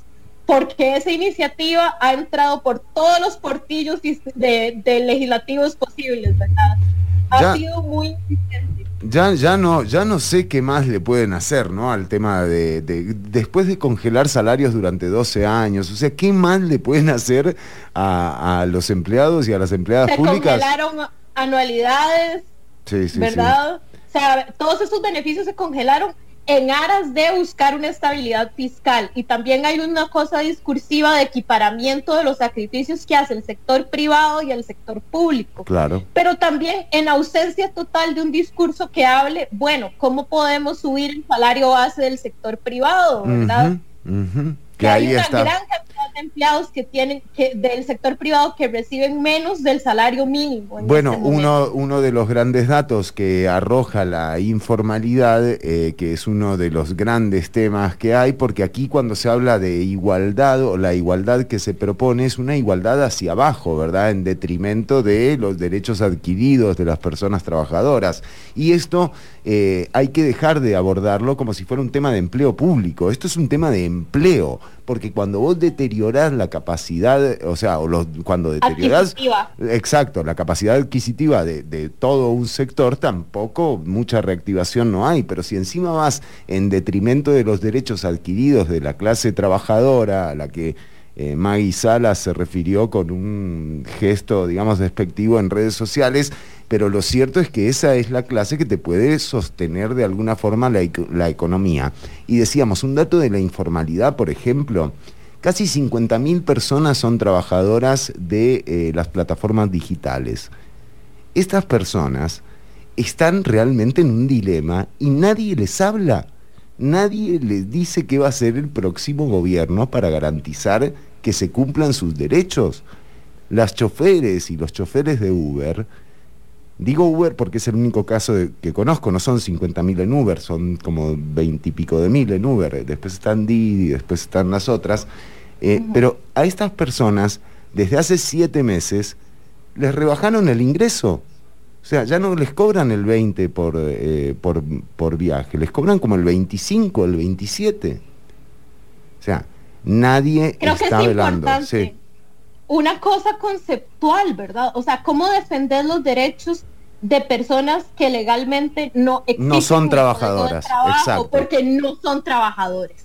Son colaboradores, un término que no está ni en legislación nacional ni tampoco en convención internacional. Entonces, sí es, eso es muy importante que vos lo menciones, ¿verdad? La cantidad de trabajadores que han migrado, porque además esos no son eh, desempleados, es gente que ha perdido su empleo, gente que ha visto reducida su ingreso, que migra hacia buscar un- otra, otra vía para incrementar su capacidad adquisitiva. Quería recuperar lo que mencioné antes y es que es la mitad de trabajadores del sector privado quienes ganan menos de 400 mil colones al mes. Esto según la información de planillas de la caja. Entonces, ¿verdad? Con la, la, el- la situación esta de renta global dual, justamente esa ha sido la defensa. Es como, Claro. bueno, el impuesto no le va a caer a la mitad de, de mucha de esta gente porque ni siquiera ganan 400 mil colones al mes, pero nunca ha habido un debate real sobre si 400 mil colones al mes con precios de alquileres que no bajan, ¿verdad? Con servicios públicos que todavía no hay una discusión tampoco de rebaja y estoy hablando de justamente los precios de pasajes de bus Claro. que Contraloría ya ha- se ha manifestado, ¿verdad?, sobre subidones ahí que no han sido muy legales de las compañías concesionarias, este, los cobros irregulares que tuvo la IA en un periodo, ¿verdad?, también, que hubo gente que recibió facturación muy, muy a la alza de agua. Entonces, digo, o sea, 400 mil colones, que es la mitad que gana el sector privado, ¿Es un ingreso digno o no lo es? Eso es algo que no se está discutiendo en los debates, es algo que los candidatos no han hablado, ¿verdad? Y definitivamente recordando cómo estaban haciendo al, al cálculo ahí a la mano la vez pasada de cuánto costaba una caja de leche, cuánto costaba un casado, ¿verdad? Esta vez no hemos visto esos memes, esta vez no hemos visto esos memes, ¿verdad? Pero tal vez es que no saben otra vez, tal vez es que no saben cuánto está costando una caja de leche o un diario. Claro. Que ahí hay otro tema. canasta básica alimentaria, pagando el 1% del impuesto de valor agregado. ¿Por qué estamos pagando ese IVA en unas circunstancias en las que la población ha perdido empleabilidad? No, que está no. en crisis económica. Sí, no, es, es, es siniestro y eh, de nuevo hay que tomarlo en cuenta, todo esto es reversible, o sea, todo esto tiene una forma de cambiarse y es desde, eh, es desde, desde la Asamblea Legislativa. Congreso. Exacto, eh, por eso lo que decías al principio, Nati, es tan importante eh, tomar en cuenta a quienes vamos a votar eh, para que nos representen en el primer poder de la República, más que nunca primer poder de la República. Lucía, ¿al- ¿algún aporte? Vamos a música. Vamos a música. Muy bien, vamos primero con un mensaje de las candidaturas. Gracias a... Sí, gracias. eh. El que mata la vaca como el que le agarra la pata. Entonces, que aquellas personas que estuvieron agarrándole la pata, amarrándole la pata para enfrentar esos flagelos, puedan ver alguna vez, de una vez, y sentarse en la cara. ¿En la qué? ¿Eh? No sé. Son las propuestas. Son las propuestas. Conectividad Ajá. enjambres satelitales. ¿Qué es un enjambre satelital? Son eh, satélites de hasta dos kilos que se lanzan al espacio en un enjambre, que se lanzan al espacio en un enjambre como que fuera de abejas. Zin, zin, zin, zin. Como que fuera de abejas. Fuera de abejas. Como que fuera de abejas. Zin, zin, zin. Zin, zin, zin, zin. Seguí escuchando 95.5 FM, estás eh, en Amplify Radio, la voz de una generación.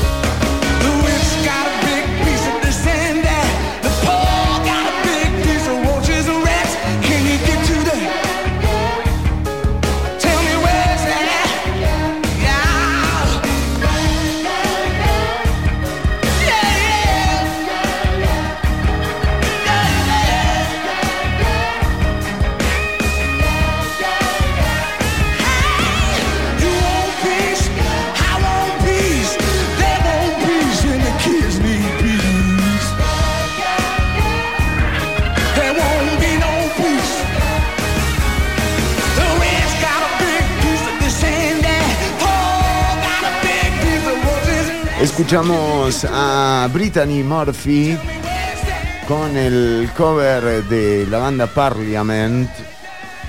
You and your folks, me and my folks. Bueno, atención queridas compañeras, eh, tenemos saludos, gente que ha eh, pagado por ser saludada, porque este es un programa sin fines de lucro, pero cada vez que podemos eh, le, le gatillamos algo a nuestra audiencia. Y, eh, por ejemplo, eh, Camilo, Camilo Goldberg Moscoa, que nos está escuchando, hizo el depósito correspondiente. Y eh, Camilo, un saludo para vos, para Natalia y para Diego.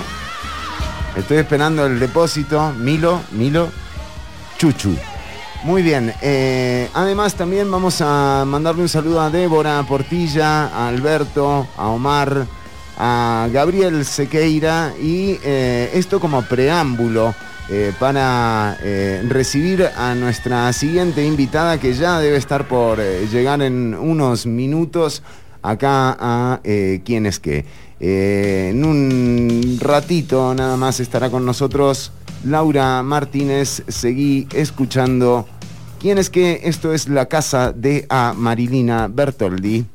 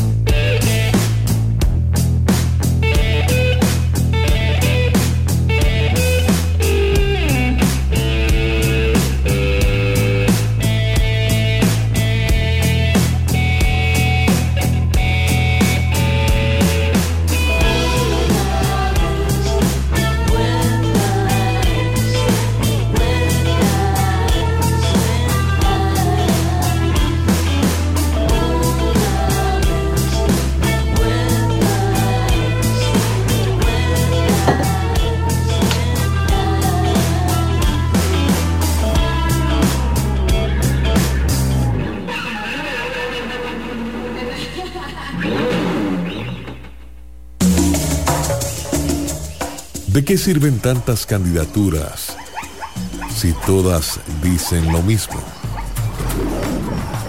Escúchalas fuera de su hábitat natural. Elecciones 2022. ¿Quién es qué?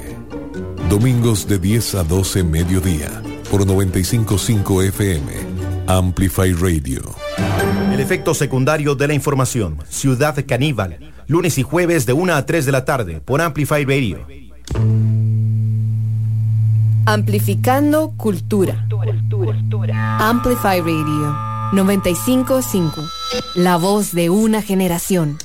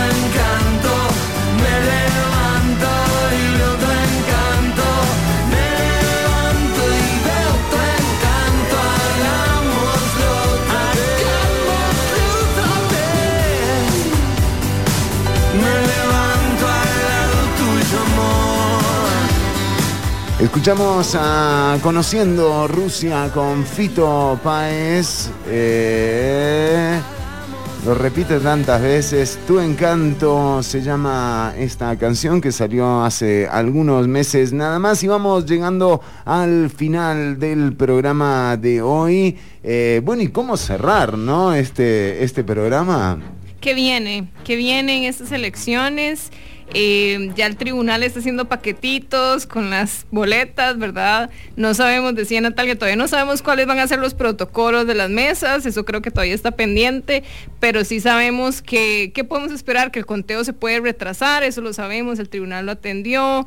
Eh, Man, de eso no sabemos mucho, pero eh, la expectativa, los debates, eh, no sé, Fernando, ¿usted tienen por ahí a mano las fechas? Yo tengo algunas fechas eh, de la semana que viene eh, que mm, lo que pasa es que también, bueno, hay una del Grupo Columbia eh, que, que es también esta semana.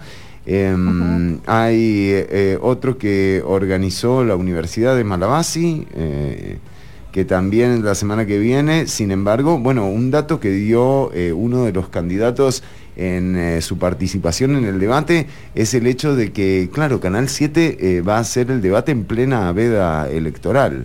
Ese es un gran dato, ¿verdad? O sea, porque Eh, todos sabemos la audiencia que genera el- la Y el señal. impacto que tiene. el impacto que tiene, lo homogeneizada que está la editorial de Canal 7 con la del Lo periódico. excluyente que es el debate como tal también. Total, totalmente. O sea, aquí se hacen los que dice Ignacio Santos y se acabó, ¿verdad? Eh, o sea, van los que dice Ignacio y a otra cosa eh, la historia.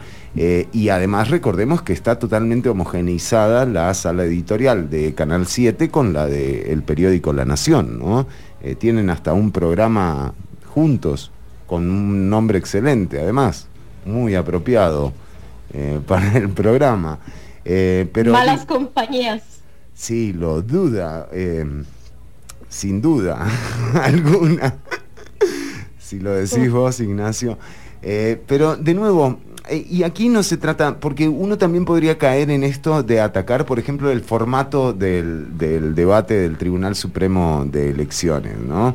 Eh, y hubo muchos ataques, eh, yo fui uno de los que atacó el formato, pero no desde el lado de lo aburrido. Estas personas ya son aburridas por naturaleza, o sea, la- estas personas eh, candidatas, ¿no? No es gente que como, como con un montón de vida y un montón de anécdotas, no, no, se dedican toda su vida a eso y no te pueden hablar de otra cosa. Eh, entonces digo, lo aburrido... A veces ni de eso. A veces ni de eso, exacto. Pero digo, lo aburrido no se lo reclamo al, al tribunal. Lo que yo le reclamo a estos formatos es la falta de contraste. O sea, realmente eh, a esta altura dejar que, o sea, abrirle el micrófono a cualquier candidatura para que diga lo que se le ocurra, me parece que es un, un riesgo eh, del que también hay que tomar nota, ¿no? Porque todo esto se puede mejorar, todo esto, la institucionalidad costarricense eh, nos da ese marco.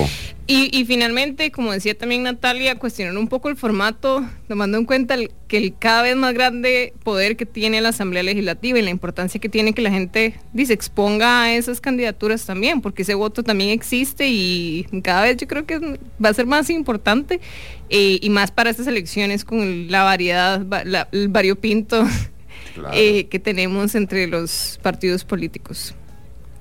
Yo quería destacar un esfuerzo, por ejemplo, que es de la UCR. Bueno, la UCR tiene una sombrilla que se llama UCR electoral. Entonces, de hecho, la UCR se involucró también en debates. Estos debates sí tuvieron que ser pregrabados, que creo que también eso fue lo que limitó mucho el, formato del TCE, pero es una respuesta a, al COVID, ¿verdad? Entonces es también un poco difícil pero eh, en otro formato pregrabado y que yo puedo dar cuenta porque estuve en uno de los episodios, el Centro de Investigación y Estudios Políticos del PIEP, que bueno, es el generador de, de encuestas electorales de la Universidad de Costa Rica, también organizó junto con la UNED unos diálogos territoriales. Entonces, eh, si uno entra al canal de YouTube del CIEP UCR, que es C-I-E-P UCR, en YouTube puede ver episodios cantonales con eh, ciudadanos y ciudadanas de las provincias confrontando a las candidaturas a diputaciones, que era que lo que yo les mencionaba antes, que también era como medio ausente. Claro. Y yo estuve en los episodios, en los episodios que grabamos de San José, al final se condensó en un único episodio, pero fueron dos sesiones, digamos, de preguntas con los ciudadanos. Y realmente mi papel como moderadora fue súper neutro y más bien fue muy rico de aprender a escuchar a las personas, comunicarse con los eventuales representantes populares, ¿verdad? O sea, eh, llegaron muchas eh, personas, bueno, varias personas, alrededor de 8 o 9 por, por episodio, que más bien llegaban a confrontar a las candidaturas y a decirles, bueno, su partido no ha hecho esto en estos años o su programa de gobierno carece de tal dimensión. Entonces eso también fue como muy valioso, me parece a mí, como esfuerzo de, desde la universidad pública. Claro. Em, no se me ocurre qué más recomendarle a la gente para que se informe, porque ahora que Luisa lo decía, ¿verdad? O sea, los planes de gobierno y que a mí me ha tocado leerlos, o es- están como un poco polarizados, o son realmente escuetos, o son, Demasiado Muy- complejos. Son muy linetescos, diría Sí, yo, ¿verdad? sí, sí, porque No, no, dis- no dicen mucho, dice- es mucho discurso, pero no- sin llegar al punto de lo que quieren decir. Entonces cuesta mucho realmente confrontar a partidos y decirles, bueno, su programa dice esto, porque hay programas que no dicen nada. No, y eso también eh, para tomarlo en cuenta también a futuro, ¿no? O sea, ¿cuántos planes de gobierno eh, se han cumplido en los últimos, eh, no sé, 30 años? realmente son pocos y es tiene que ver con la realidad eh, de la gobernabilidad y con que nadie sabe, por ejemplo, cómo va a terminar de fraccionada la próxima Asamblea Legislativa. Entonces, cualquier plan que tenga eh, un gobierno o un aspirante a, la presidencia se va a ver muy condicionado eh, por esa conformación que finalmente termine, termine determinando, bueno, qué es lo que se puede hacer y qué es lo que no se puede hacer. Yo creo que también hay que tomar como referencia lo que hemos visto en la gestión política, ¿verdad? Estos años hemos visto cómo partidos políticos apoyan, por ejemplo, eh, de un lado o han querido estimular la venta de eh, activos del Estado, de Recope, del CNP, de FANAL, cómo están desfinanciando FANAL. En, en diciembre dejaron básicamente al chino sin, sin guaro, eh, o sea, a propósito. Y digo, estas son todas eh, maniobras que se están jugando en busca de, bueno, de un modelo de gestión que de nuevo está perfecto si es tu modelo de gestión, si crees que lo mejor es vender recope, que lo mejor es eh, vender fanal, bueno, adelante, vota por ese modelo de gestión. y ahí es donde uno va a ver, bueno, qué partidos han promocionado esto y qué partidos han promocionado todo lo contrario, ¿no? Una visión más estatista, en donde se ve un futuro en donde quizás eh, se prevé por parte de estas candidaturas la necesidad de tener un Estado que atienda a las poblaciones eh, más afectadas y cómo para esto se va a necesitar eh, a toda la institucionalidad pública sin descartar a ni una sola de las instituciones. Recordemos, ya lo hemos dicho muchas veces, pero la única ayuda que fue política de gobierno eh, durante la administración Alvarado en atención a la pandemia fue el bono proteger, un escuálido bono que duró tres meses, pero que fue financiado por las instituciones del Estado. Entonces, preguntémonos si a futuro necesitamos un bono proteger y no hay instituciones del Estado, ¿a quién se lo vas a pedir? A las farmacéuticas, o sea, ¿quién te lo va eh, a dar? ¿A las multinacionales, a las zonas francas eh, de Don Jenkins o a quién, no? Bueno, y finalmente también si quieren confirmar lo que hemos comentado aquí de planes de gobierno y verificarlo, hay una revista, la Universidad de Costa Rica también, que va a estar liberándose, es elaborada por estudiantes y resume digamos que el resumen, pero piensen en que el resumen no puede ser muy resumen porque son 25 partidos. Entonces, eh, se va liberando por partes según temáticas. Ya salió la primera parte de economía, la pueden buscar como eh, revista Voto Informado y es un esfuerzo de un TCU de la Universidad de Costa Rica por de alguna manera facilitar el voto informado. Y ya salió la primera parte de economía, entonces por si alguien quiere ir viendo el qué tan cantinflesco es el plan de gobierno del partido que tiene interés, eh, ahí puede como revisar. Sí, totalmente. Nati, el cierre es tuyo. Genial, porque yo quería justamente hablar de economía. Yo creo que ese es el tema de cara a estas elecciones, ¿verdad? Y eh, hablando, eso que vos mencionabas, bueno, Fanal, ¿en qué quedó? ¿Por qué se están vendiendo activos del Estado para resolver este el desfinanciamiento que hay? Y crece la deuda pública, pero ¿por qué no estamos resolviendo, por ejemplo, los intereses de, de quienes compran deuda interna, etcétera?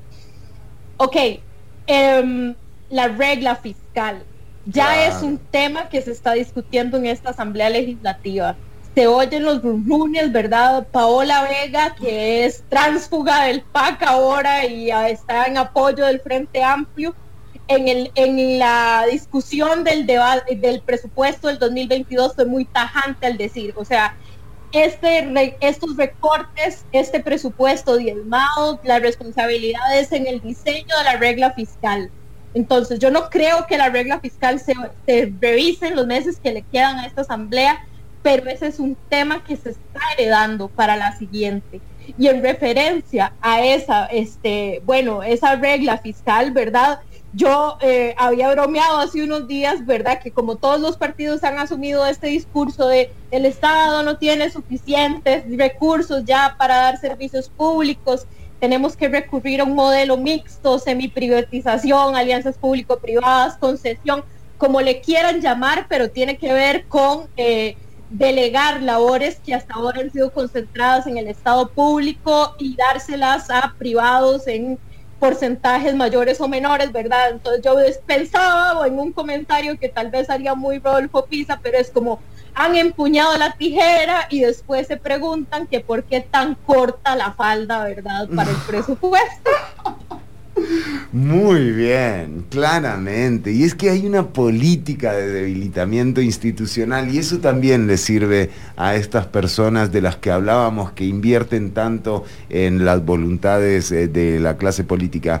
Agradecerles muchísimo a Lucía, a Luisa Ochoa también por eh, habernos acompañado, pero al equipo de trabajo, a Lucía Molina, a Natalia Díaz, a Edson Gómez, que hoy no pudo estar con nosotras, pero que eh, por supuesto vendrá el próximo, el próximo domingo. Tenemos eh, todavía una semana de, coordinaciones. Creo que el próximo domingo viene Welmer Ramos, que estaba confirmado. Em, y, por supuesto vamos a traer a todos los que quieran venir. O sea, ya es que ya nos vale maigre. O sea, digamos que vengan todos los que quieran venir, eh, tienen la puerta abierta. Y aquellas y aquellos que decidan no venir también lo vamos a hacer parte del contenido. O sea, el hecho Doña de que... Lineta, apúntese, apúntese a los espacios públicos. No se va a apuntar porque cada vez que abre la boca drena votos. Y es así, o cada vez que aparece Figueres, drena votos. Son, son candidaturas muy frágiles. Es como tenerlo a Johnny Araya en la candidatura. El PLN tiene al mismo candidato que en aquella ocasión. Y ya vimos lo que pasó, ¿no? Le ganó Luis Guillermo Solís. O sea, y miren, y miren las declaraciones, por ejemplo, de Figueres, eh, porque uno dice Linet, y en esto también eh, el machismo aflora, eh, porque aquí hay un montón de personas que están diciendo nada, ¿verdad? O sea, un montón de personas eh, que dicen nada. Miren lo que dice Figueres de la regla fiscal, o sea, un tema tan delicado que además presenta tres escenarios posibles en la aplicación de la regla fiscal y ya estamos en el tercero, en el peor de los escenarios en donde, por ejemplo, el Instituto, el Instituto Nacional de Estadística y Censos iba a no poder hacer el censo nacional. Ya el censo nacional tiene un año de atraso. Con el censo se define, por ejemplo, cuántas candidaturas le corresponden por diputación, eh, cuántas candidaturas a diputación le corresponden a cada provincia. Y yo creo que también, bueno, hay, hay, otros impactos que también ponen en duda este argumento de las alianzas público-privadas. Eh, creo que un caso muy importante es el del PANI, por ejemplo, que en este hmm. caso tiene una relación muy importante con fundaciones y ellos lo que hacen es trasladar los fondos y podríamos decir de una manera u otra esa relación ya existe y también está en peligro, porque el fondo, al final la fundación depende de esos fondos depende de los fondos del PANI y ahora no sabemos si van a existir, si no mm. hay un presupuesto eh, extraordinario que les, que les permita como financiar. Son muchísimos, muchísimos niños, son alrededor de 10 mil niños afectados o por red de cuido o niños que fueron separados de hogares eh, peligrosos, en donde sus padres podían ser violentos, en donde sufrieron abuso y que no van a tener un espacio para seguir sus estudios, que es el que le brindaba ya las fundaciones, es que no es directo del PANI, lo que, los recursos ya están ahí, muchas veces esas alianzas ya existen de una manera u otra y son dependientes igual del Estado. Y ahí es donde yo digo, bueno, es que ese argumento tal vez no, no, no está solucionando absolutamente nada. Y el Estado eh, costarricense presenta todos los problemas que todos conocemos, que todas y todas mm, sufrimos de alguna forma, ¿no? O sea, cuando tenés que someterte a una fila muy larga o a un pésimo servicio, a una mala atención, a la falta de personal, a la falta de infraestructura, a empleados y empleadas corruptas y corruptos. Eh, pero lo cierto es que la mejora en los servicios del Estado no se puede lograr quitándole plata, por ejemplo, a comedores estudiantiles, o sea, o becas, eh, digamos, eh, realmente están abusando de un preconcepto que tenemos como sociedad de que el Estado no funciona y podemos estar en lo cierto podemos estar en lo cierto, pero ¿quién se va a hacer cargo? O sea, ¿quiénes son los que van a estar en lugar de la caja costarricense del Seguro Social? O sea, los dueños, Arias con la clínica bíblica, o sea, esa gente. Entonces, por eso, si vos tenés una idea de gestión que acompaña a un modelo, adelante con ella. Si tenés el otro, adelante con ella también. No se trata de inducir a nadie, sino más bien de clarificar quién es qué. Queridas compañeras, hasta aquí hemos llegado. Muchísimas gracias, Fernando. A Y, usted. A usted las gracias. y nada, vienen más cosas. Hay que ver quiénes aparecen y quiénes no aparecen. y quienes desaparecen sobre todo. Eh, Natalia Díaz desde la casa, virtualmente un abrazo estrecho y libre de contagio. Gracias por eso, sí, efectivamente me mantendré en aislamiento esta semana todavía. Y recuerden, nos encontramos mañana con una emisión más de Ciudad Caníbal por 955 FM. Quienes que todos los domingos de 10 a 12, Ciudad Caníbal de 1 a 3 de la tarde, lunes y jueves. Lucía Molina, Natalia Díaz, Edson Gómez. Nos despedimos. Chau, chau. Hasta la próxima.